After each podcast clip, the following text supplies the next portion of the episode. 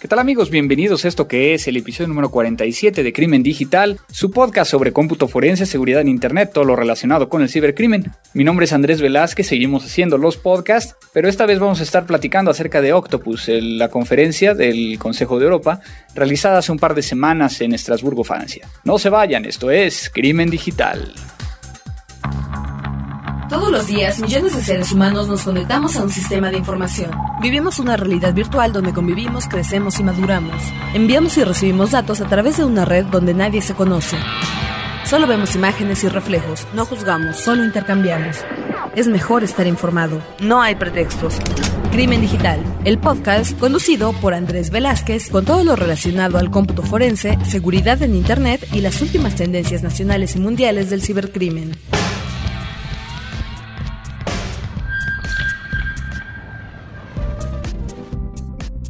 Pues amigos, estamos de regreso en Crimen Digital. Lamento esta espera que muchos de ustedes me han estado, pues de alguna manera spameando, debido a que no habíamos sacado un nuevo episodio. Y la razón principal es de que he estado eh, viajando, muchos eventos fuera de México, muchas cosas fuera de México y de Colombia que me han hecho estar viajando. Y si bien tenía yo la oportunidad de estar grabando remotamente, entre diferentes eh, cuestiones de que no me llevaba yo mi máquina eh, y trataba yo de hacerlo únicamente desde mis dispositivos móviles y después no podía llegar a, pasarlos a, enviarlos de una forma en que entonces nuestro gran querido Abel Cobos, eh, productor y, editor de este podcast, pudiera llegar a recibirlos, pues se fue atrasando. Pero ya estoy de regreso, ya estoy de regreso. Aún así, ya empiezo a viajar otra vez. Viene el Campus Party en Colombia, ya muy cercano a, cuando salga publicado este podcast, donde voy a estar dando una conferencia para todos ustedes. También eh, voy a estar viajando otra vez a Estados Unidos y demás.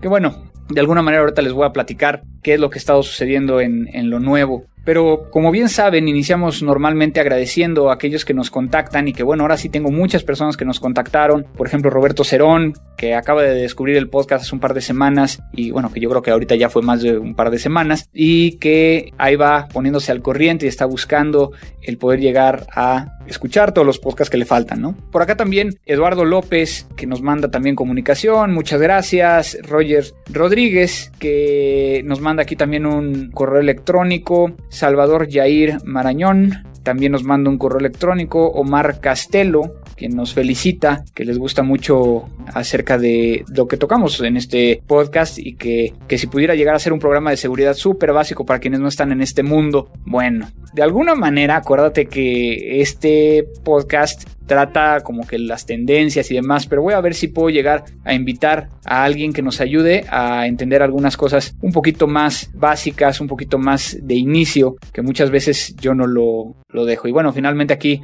el mismo Salvador. Hola Andrés, pregunta, ¿dejaste de hacer los podcasts? Perdón, ya les dije, por qué dejé un tiempo de hacerlos, más que nada algunos viajes, Fausto Cepeda, Vivis Méndez, John Ramos, Karen Galarza, Olmo Axayacatl, que nos mandan twitters, que también agradezco mucho que me los envíen. Pues bueno, realmente qué ha estado pasando en el medio de cómputo forense, en el medio de delitos informáticos. Por un lado, estuve viajando a los Estados Unidos, dos conferencias de los principales proveedores de herramientas de análisis de discos duros y, y que empiezan a involucrar alguno de ellos la parte de celulares, que es conocido como Access Data, uno de los principales proveedores principalmente el más fácil de empezar a utilizar. Realizó su conferencia de usuarios en, en Las Vegas, donde se estuvo hablando acerca de las nuevas tendencias en procesamiento en la misma herramienta. Tendencias que de alguna u otra manera yo no estoy tan de acuerdo debido a que muchas de esas herramientas están tendiendo al procesamiento, es decir, a poner el disco duro y que se cataloguen todos los archivos, que si bien es una buena forma, ahora con el reto de que tenemos más almacenamiento cada vez a nivel internacional, es decir, cuando tenemos una computadora, generamos una imagen forense de una computadora, pues ya no trae los 80 gigas que tenía hace un par de años, sino que ya trae 250, 500 gigas y que entonces el tema del procesamiento quizá no sea la mejor forma. Es mi punto de vista. Yo estoy ahorita eh, generando nuevas metodologías, como habrán visto algunos de ustedes ya en otra en conferencias que he dado acerca de bueno cómo cómo definir, cómo saber si si realmente necesitamos hacer el procesamiento o la imagen forense y demás. Viene muy, muy fuerte todo el tema de triage. ¿Que triage qué es? El poder llegar a una computadora con una memoria de USB que está programada, que nos permita llegar a hacer un scan rápido para poder llegar a buscar palabras o que me traiga todas las imágenes o que me traiga los elementos que están contenidos en él para poder llegar a determinar si es necesario o si, vale la pena realizar la investigación de esa computadora o no. Que esto muchas veces podría llegar a contradecir el tema de que, oye, pues es que no puedes encender la máquina, no puedes este, hacerle nada. Bueno, depende cómo esté la máquina. El mismo triage permite llegar a generar una bitácora, una cadena de custodia que nos indica claramente qué fue lo que hizo y así no invalidar la prueba digital porque al final tenemos que, considerar que todo esto está vinculado directamente a mantener la integridad de la prueba. Dos semanas después, también en Las Vegas, un evento de eh, Guidance Software, que es otro de los eh, fabricantes de software de análisis, donde se planteó principalmente que esa herramienta que no había estado haciendo preprocesamiento ahora lo va a hacer igual, de igual manera como lo platicábamos, no creo que sea la línea, pero bueno, ¿qué es lo que a mí me permiten estos eventos? De alguna manera, muchos fabricantes de software forense están ahí, de los cuales pues tengo mucho contacto, los conozco desde hace mucho tiempo, entonces me permite llegar a hablar con ellos en persona, me permite llegar a tener un, tiempo con ellos, de decir, bueno, cómo vamos, hacia dónde vamos, qué es lo que, que va a parecer nuevo.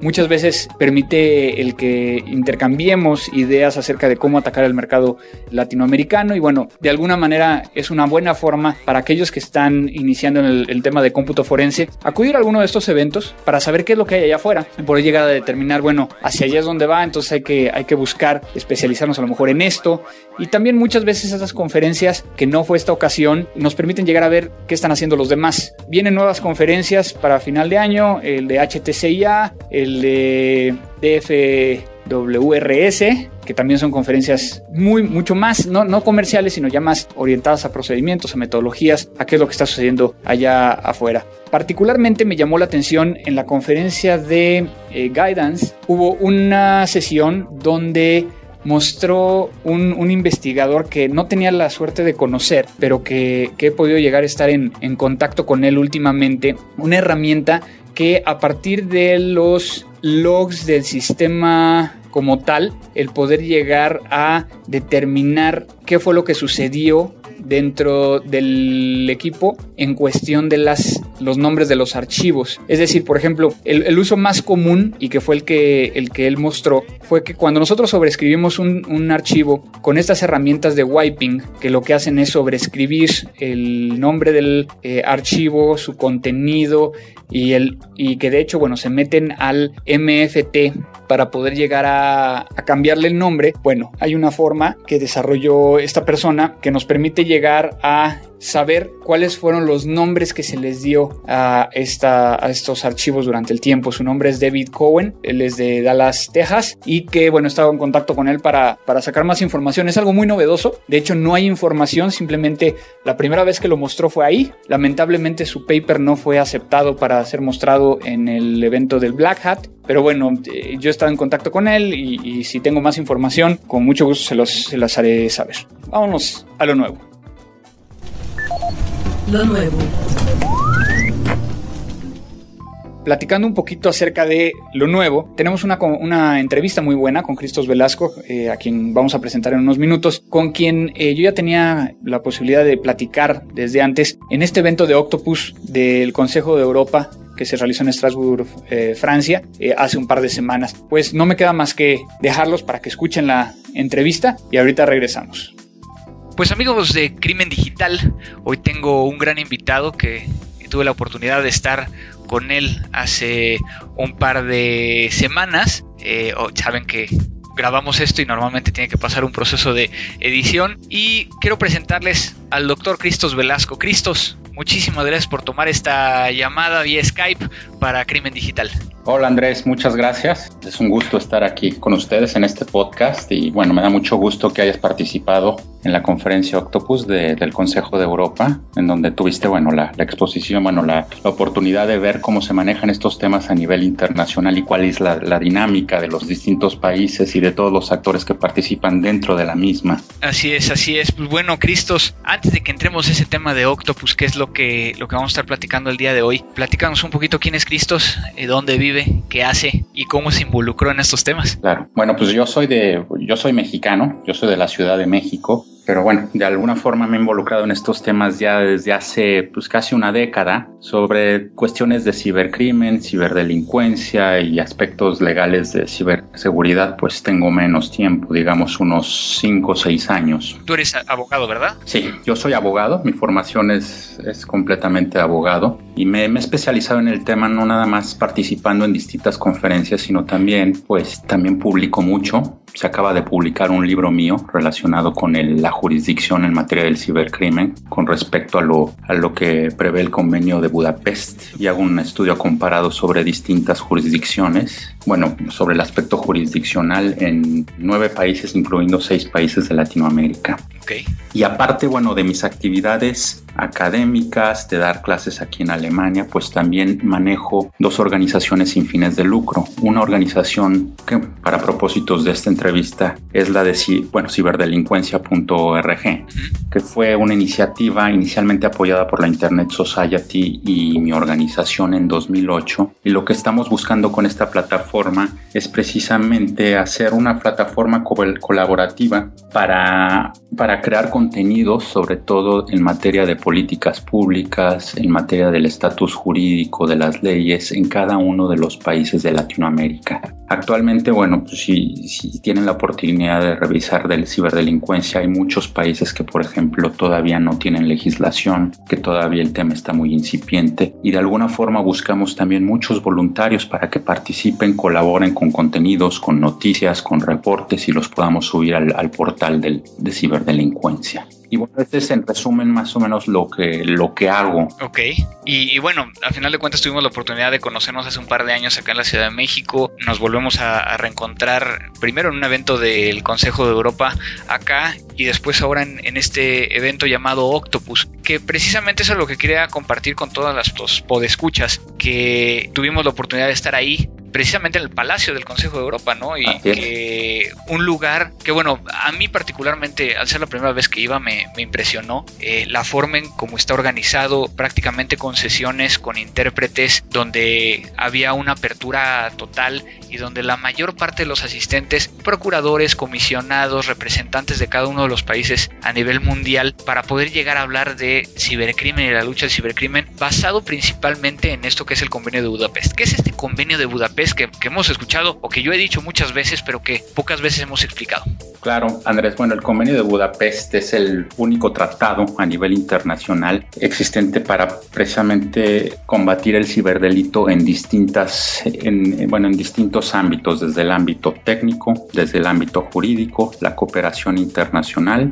Y bueno, pues el, el tratado es un tratado que se firmó en noviembre de 2001 y entró en vigor dos años después, al si mal no recuerdo. Y el año pasado, precisamente en la penúltima conferencia Octopus que se celebró la, el décimo aniversario del convenio de Budapest.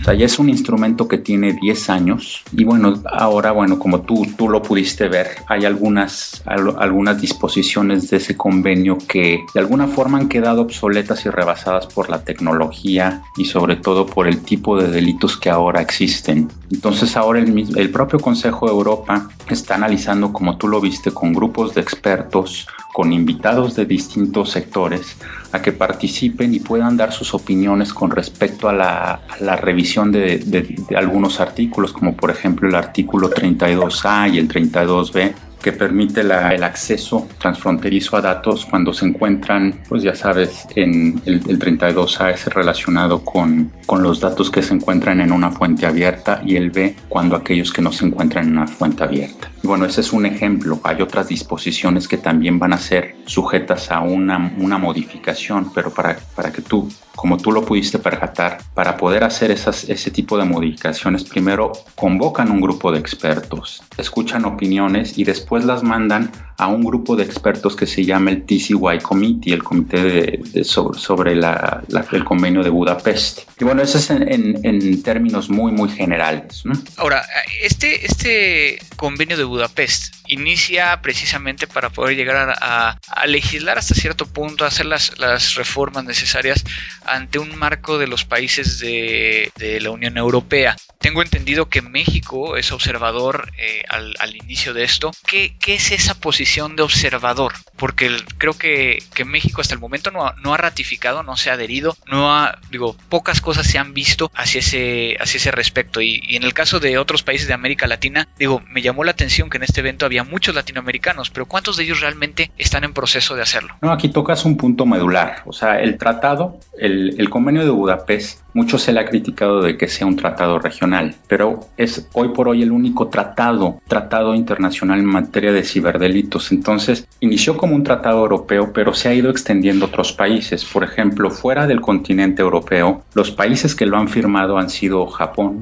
Canadá, Estados Unidos, hay algunos países, la gran mayoría de los países europeos ya lo firmaron y algunos otros países del, este de Europa. Sin embargo, también existe mucho interés por parte del Consejo de Europa en ampliar este tratado a otros países, a otras regiones como es África. Tuviste representantes ahí de África en la conferencia, en Asia y también en Latinoamérica. Y pues eh, es una labor difícil porque no es nada más, o sea, el tener que firmar un tratado significa adherirse a ciertos compromisos y obligaciones, y algunas de esas obligaciones incluyen el tener que reformar el marco jurídico, tanto sustantivo como procesal, y también mejorar las medidas de cooperación a nivel internacional. O sea, estamos hablando de que para poder llegar a que se vea un, un adelanto, para poder eh, unirse a esta pues vamos a llamarla a esta cruzada en contra de los delitos informáticos, lo primero que tendrían que hacer los países de América Latina es modificar su ley. Así es, en efecto. Y entonces al modificar la ley, pues te estás enfrentando a muchos temas, ¿no? Porque no tenemos el mismo tipo o sistema legal en Estados Unidos que en México y luego las formas en cómo se tienen que reformar, pues no está tan sencillo. Claro, ¿no? Y eso es otro tema que se trató, ¿no? En el dentro de la conferencia que existen sistemas jurídicos muy dispersos, pues tenemos el sistema codificado que el civil law, que es por gran parte de los países de Latinoamérica y Iberoamérica. Luego, por otro lado, tenemos el sistema common law, que son la mayoría de los países anglosajones, pero por ejemplo en Latinoamérica, pues algunas islas como Barbados y de algunas islas del Caribe también tienen un sistema mixto, codificado y de common law. Entonces, o sea, el, el, el, convenio no es la panacea, o sea, lo que está tratando de hacer es, el convenio es de uniformar, que los países uniformen sus legislaciones con base a las disposiciones que prevé el propio convenio de Budapest. Uh -huh. Obviamente, cada país dentro de su marco jurídico y dentro de la, bueno, al tener que crear una ley e interpretarla, pues va, van a crear un marco, un, un, sistema jurídico distinto, pero la idea, la intención del Consejo de Europa es precisamente que sea con base en ese convenio. Y como, como se mencionó en la, en, en la conferencia y como lo pudiste percatar, es gran parte de las actividades del Consejo de Europa es capacitar a los países. Capacitar significa de alguna forma llevar todas las, las, experiencias que han tenido otros países, sobre todo europeos, al implementar ese convenio de Budapest y de alguna forma también que, lo, que algunos otros países utilicen esos modelos comparados. Claro, ¿no? Y, que fue una de las, de las sesiones que, bueno, también por la misma forma en cómo en cómo se llevan estos workshops, hubo uno precisamente sobre jurisdicción y acceso transfronterizo, ¿no? Y que recuerdo que tú también estabas en esa sesión y, y, de hecho hubo participación tuya eh, dando una, una, explicación acerca de, de, lo que está sucediendo en América Latina. Pero ¿recuerdas este fiscal que de alguna manera nos explicó cómo ellos tomaron una, una posición sin precedentes en decir, oye, tú estás haciendo negocios aquí, no voy a ir hacia la fuente de la, de la información, sino que te voy a castigar y te voy a requerir la información aquí. Sí, es como viste también, bueno, hubo muchos, muchos fiscales, sobre todo jueces, jueces y, bueno, de alguna forma fiscales. Me acuerdo que, no sé si te acuerdas de los de Bélgica, que dieron un ejemplo muy concreto sobre qué es lo que están haciendo precisamente para combatir y para hacer esas investigaciones a nivel transfronterizo y muchos de ellos ya lo, ya lo, están haciendo. Sí, que ellos, ellos lo que dijeron es, bueno, yo necesito información para perseguir un, un caso a nivel federal, requiero información de un proveedor, que el proveedor no tiene oficinas en, en mi país, sino que tiene sus, servidores en los Estados Unidos y su central en Estados Unidos. Sin embargo, bueno, tú estás en este país, tú pagas, o perdón, tú aquí recibes dinero, estás haciendo una acción comercial, pero a la hora que yo necesito algo me dices que no estás, bueno, pues entonces mejor no vengas a hacer dinero aquí, ¿no? Y entonces lo empieza a, llevar a un punto donde ahorita sigue en el proceso de ya cortes muy, muy arriba para poder llegar a determinar si realmente tiene que, entregar la información y si no se va a hacer acreedor a una, una multa, ¿no? Entonces, creo que ese, esos, esos temas y eso fue lo que a mí más me llamó la atención, ¿no? Cómo cada país llevaba un caso de éxito, cómo cada país levantaba la mano y, decía las cosas como eran. Digo, yo, yo participé en una parte técnica, una de las sesiones, precisamente sobre la dificultad técnica de, de hacer cómputo forense en la nube y entonces cómo se empezaba a manejar. Recuerdo, por ejemplo, una persona hablando de que si, si la información estaba en un en la nube, tipo un Dropbox o tipo un SkyDrive, pues si tengo acceso desde la máquina que yo incauté, pues es una extensión de la máquina. Por lo tanto, tengo la posibilidad de llegar a hacer una, una investigación utilizando la misma máquina y la información que está en la misma máquina para poder llegar a incautar lo que se encuentra en la nube. Que bueno, ahí también eso, eso da paso a que, a que haya mucho debate y mucho tema de eso no es permitido, es permitido. Y es que, digo, y recuerdo claramente cómo los de Estados Unidos se levantaban y decían, no, no, no, espérame, espérame, espérame, eso no se puede, ¿no? Eso, eso, ¿cómo, ¿cómo lo interpretas? Pues pues es eso, que, bueno, hay, hay sistemas jurídicos muy, o sea, muy distintos a nivel, a nivel internacional. Y también otro tema que se trató es, por ejemplo, las medidas de, de cooperación mutua. Por ejemplo, todo lo que tenga que ver con cartas rogatorias y todo lo que relacionado con los instrumentos que tienen que ir a través del gobierno para poder fomentar la cooperación entre, por ejemplo, un gobierno y un ICP para que le requiere cierto tipo de información, pues tú sabes que ese tipo de instrumentos pues son buenos, pero, pero ya, o sea, ya quedaron retrasados porque para poder investigar un delito se requiere una cooperación y una flexibilidad inmediata. Y no la hay, porque un tratado de cooperación mutua te va a tardar un año, ¿no? Y que era precisamente, yo creo que era una de las cosas que, que creo que todos empezaron a decir si es cierto, ¿no? O sea, eh, comulgaban en el hecho de decir, es que si yo necesito la información y tú te tardas a lo mejor tres meses o cuatro meses o un año, pues esa información a lo mejor ya ni existe o ya no tengo ni acceso, entonces o ya no me sirve. ¿Qué, ¿Qué, es lo importante? Digo, hubo varios workshops, ¿no? El tema de legislación, el tema de, protección de menores, el tema de las jurisdicciones y todo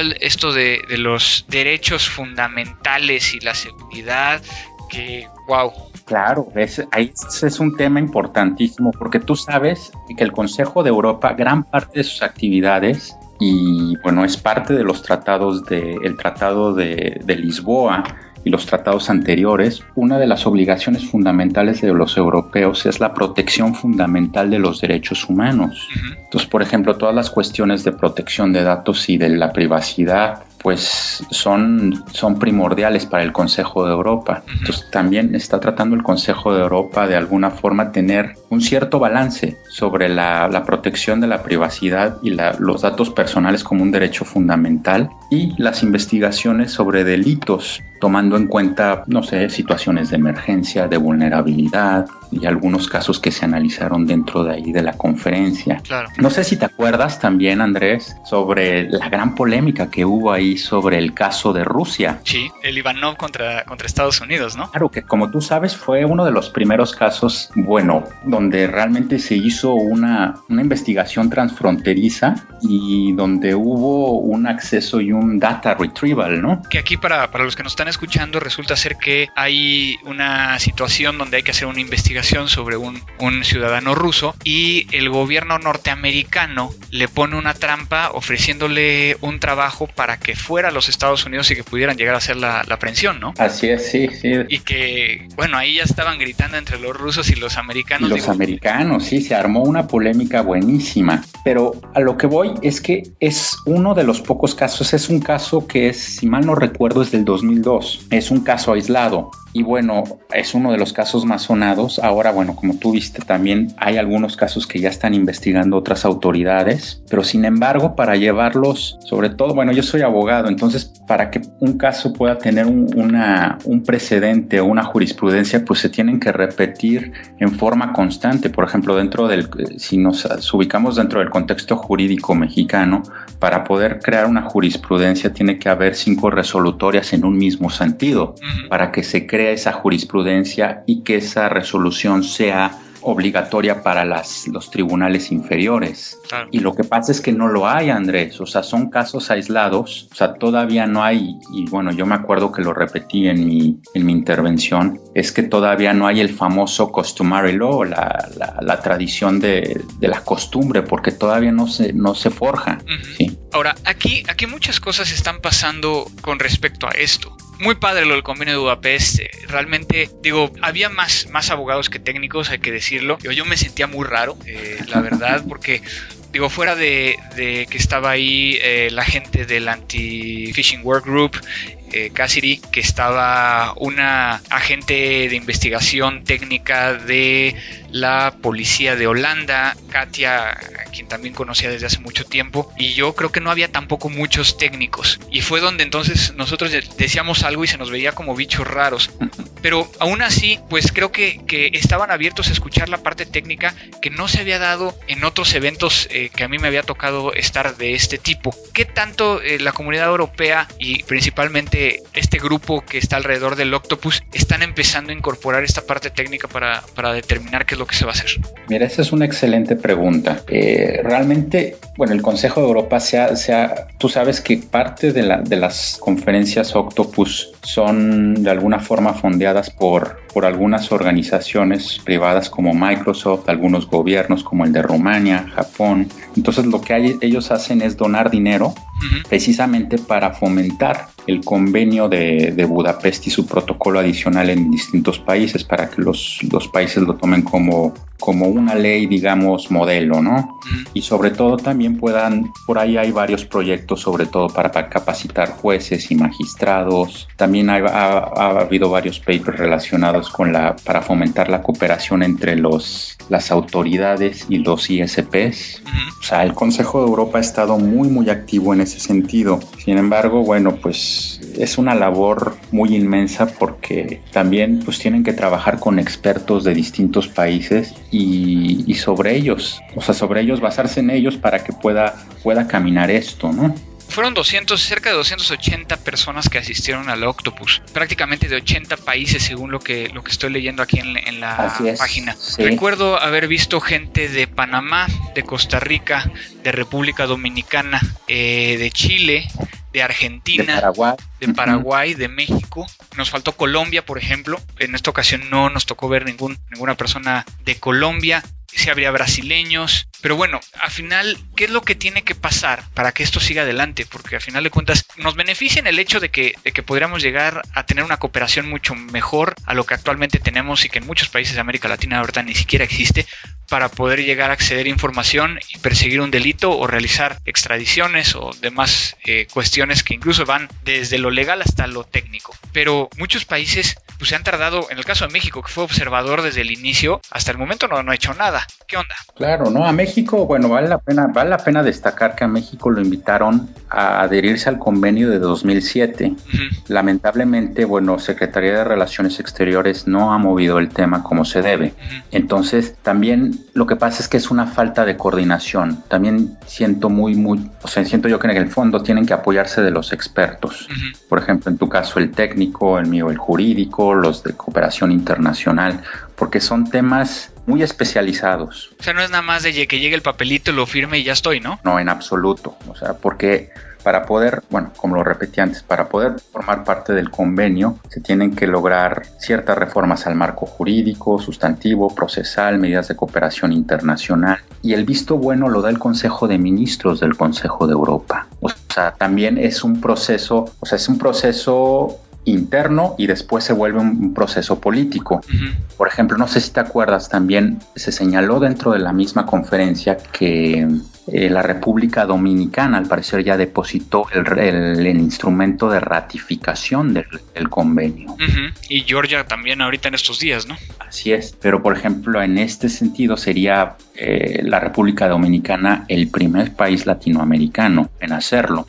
Y hay otros países como Argentina que también hace dos años también los invitaron a participar en el adherirse al convenio y por ahí hubo una participación de, representantes del gobierno argentino diciendo que, bueno que ya están en proceso y en vías de no pero como tú ves es un es un proceso largo es un proceso político también y que muchas veces depende de muchos factores no ¿Por qué es importante seguir como personas que estamos dentro de este medio las conferencias de Octopus digo porque están ahorita están los streamings ahí en la página de algunas de las, de las sesiones. ¿Por qué es importante verlos? Es importante sobre todo para saber qué es lo que están haciendo otros países. Por ejemplo, no sé si te acuerdas del caso de Japón. Japón es, es, un caso muy interesante porque fue el país, eh, uno de los primeros países que firmó el convenio de Budapest o sea, los países fuera de Europa que lo firmó y si mal no recuerdo, pues ya, o sea, ya tienen algunas, o sea, ya hay algunas legislaciones pero pues también les tardó casi 10 años, ¿no? En tener que aprobar todo un marco jurídico, un marco técnico, un marco regulatorio, ¿no? Así es. Y bueno, es precisamente eso, la intención de las conferencias Octopus, ver quién está haciendo quién, cómo se puede colaborar, qué podemos aprender de cada país, qué no debemos hacer de otros países y sobre todo también coordinarnos, ¿no? Pues tú lo viste, o sea, muchos de los, de los latinoamericanos, pues de alguna forma nos conocíamos, pero también, eh, bueno, en el caso de México había gente, bueno, del, Ministerio de Relaciones Exteriores que pues no, no, conocíamos y nos tuvimos que conocer en esa conferencia, ¿no?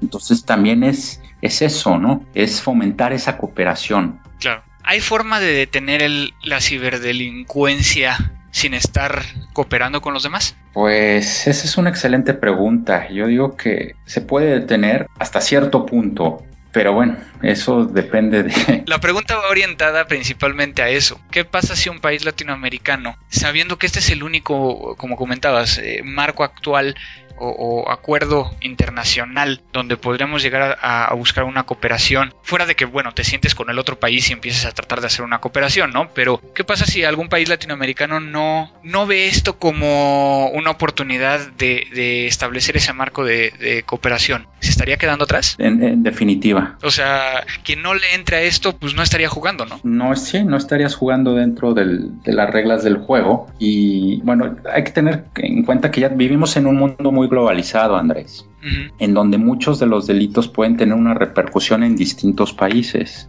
Entonces, cuando tienen una repercusión, hablas que tienes que fomentar esa cooperación, tanto técnica, de medidas, de medidas de jurídicas, de cooperación, de lazos, de vínculos, de capacitación. Y si no las tienes, pues vas a quedar aislado, ¿no? Y yo ahí recuerdo una, una de las frases que, que comentaron, que muchas veces cuando un usuario, cuando alguien como los que nos están escuchando, un poco de escucha, se siente en la computadora, lo que está viendo es está viendo que está accediendo a internet desde su casa, desde su lugar de trabajo y que desde ahí es donde está haciendo todo. Cuando muchas veces nosotros desde este punto de, vista de, de, poder llegar a investigar, de saber qué está sucediendo, lo que vemos es por qué países estuvo navegando. Y creo que cambiar esa percepción podría llegar a ser también muy interesante para poder llegar a, a entender del lado de los usuarios lo que significa el poder llegar a hacer una investigación cuando entendamos que, que, el acceder a una página web estoy accediendo a 25.000 servidores alrededor del mundo, pues yo creo que ese, eso va a cambiar. Y de ahí viene la última pregunta que te quiero hacer al respecto de esto, que es, sabemos que Internet no tiene fronteras,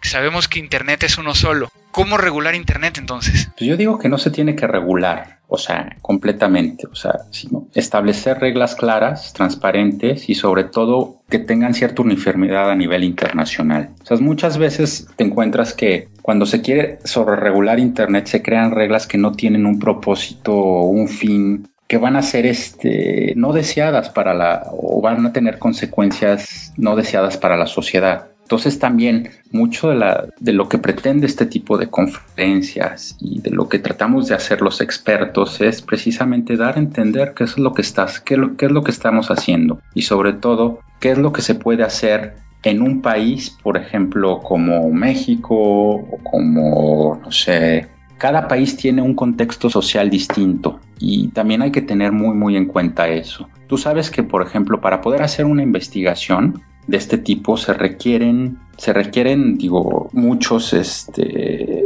procedimientos y sobre todo la disposición de las autoridades.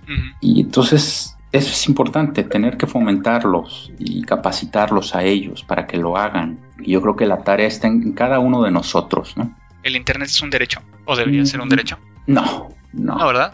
No, no estoy de acuerdo con eso. Yo estoy de acuerdo contigo, ¿no? Yo creo que el tema de generar mecanismos que nos permitan llegar a saber quién está detrás de una computadora únicamente tienen que estar vinculados al hecho de que nos permita probar cuando un acto ilícito está sucediendo, ¿no? No tanto de, regular en su contenido, no tanto de regular en su, en su acceso como tal, sino en la, en la simple identificación que nos permita muchas veces el realizar una investigación de forma correcta, ¿no?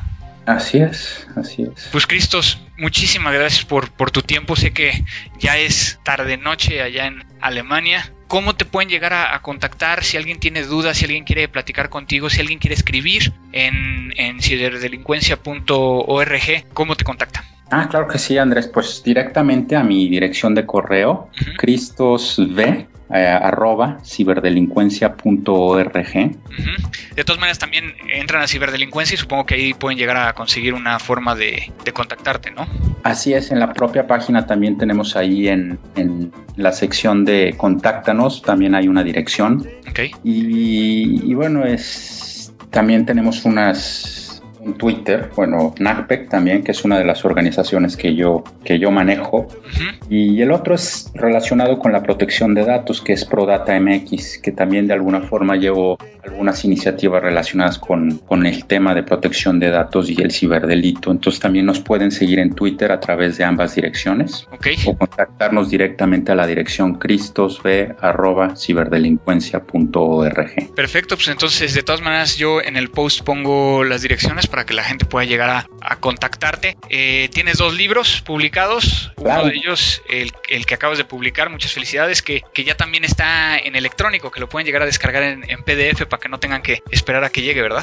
Así es, este, bueno, ya está, se publicó hace tres semanas por Tirán, Tirán Blanche, que es una, una editorial española, igual, bueno, española, pero ya tiene oficinas en Latinoamérica y en México ya tiene una oficina, lo pueden adquirir directamente en la editorial y bueno, pueden obtenerlo a través en formato electrónico o en formato duro o ambos. Ok, ¿y el otro, y el otro libro que tienes, el, anterior? El otro es, es, más, es más relacionado a cuestiones del ciberespacio en México. De ahí toco distintos temas, desde la regulación de las telecomunicaciones, propiedad intelectual, protección de datos, nombres de dominio. Es más un estudio, es un mapeo de cómo está la legislación en México. Y es un libro que está publicado en, en inglés y que lo publicó Walter Kluwer, que es una editorial holandesa.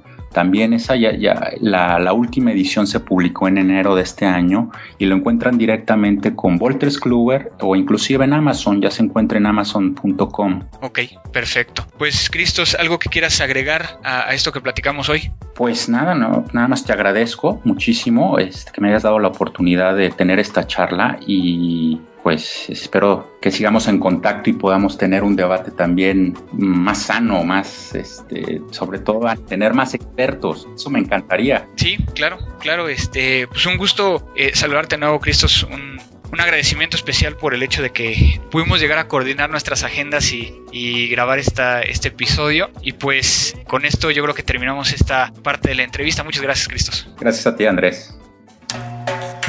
Música.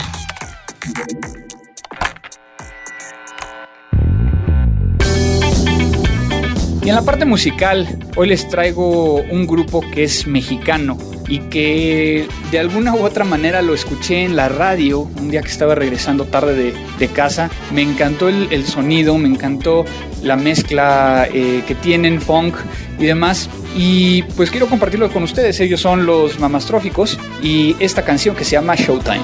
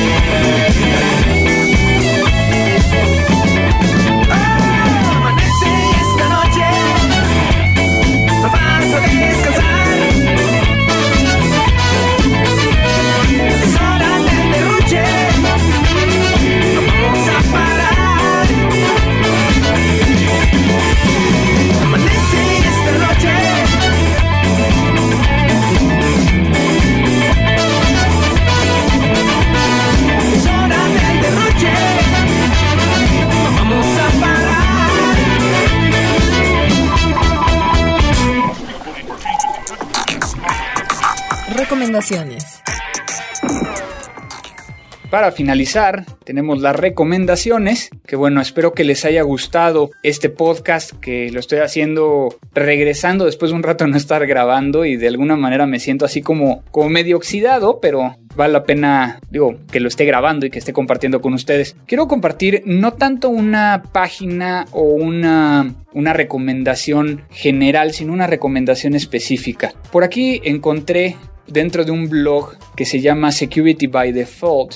Un, eh, no digamos que es un tutorial, bueno, te, viene la información de cómo, cómo hacerlo y precisamente es para poder llegar a ser eh, forense de la herramienta WhatsApp de Android y que también existe dentro de, de iPod y BlackBerry. Pero bueno, aquí, aquí lo está viendo más que nada desde el punto de vista del Android. Realmente me llamó mucho la atención, está muy bien escrito y que lo pueden llegar a encontrar en securitybydefault.com 2012-05 WhatsApp Forensics. Entonces, de todas maneras, voy a poner la liga directamente en este post para que ustedes puedan llegar a descargarlo. Y pues no me queda más que agradecer a Frecuencia Cero, a Abel Cobos en la edición, producción, postproducción, administración de la base de datos y demás. Y pues agradecerles a ustedes. Recuerden que nuestras vías de comunicación es contacto arroba crimendigital.com, arroba en el caso del Twitter, que también tenemos página en Facebook donde pueden llegar a, colocar ahí preguntas o mandarnos saludos y también les estaremos avisando por ese medio cuando salen las nuevas, los nuevos episodios y que también vía iTunes pueden llegar a eh, darnos estrellitas, recomendaciones, que pongan sus comentarios para que otros escuchas nos puedan llegar a estar buscando. Recomiéndenos, recomiéndenos en sus redes sociales a las personas que saben que les gusta este tema de seguridad informática, de cómputo forense, de delitos informáticos, para poder llegar a, que más escuchas nos estén escuchando. Y pues con esto creo que ya es hora de que me vaya, ya hablé mucho. Me voy a trabajar, es todavía temprano en la mañana, entonces me voy corriendo antes de que tenga yo juntas. Y pues no me queda más que decirles, esto fue Crimen Digital. Crimen Digital, el podcast conducido por Andrés Velázquez con todo lo relacionado al cómputo forense, seguridad en Internet y las últimas tendencias nacionales y mundiales del cibercrimen. Frecuencia Cero, Digital Media Network, www.frecuenciacero.mx, pioneros del podcast en México.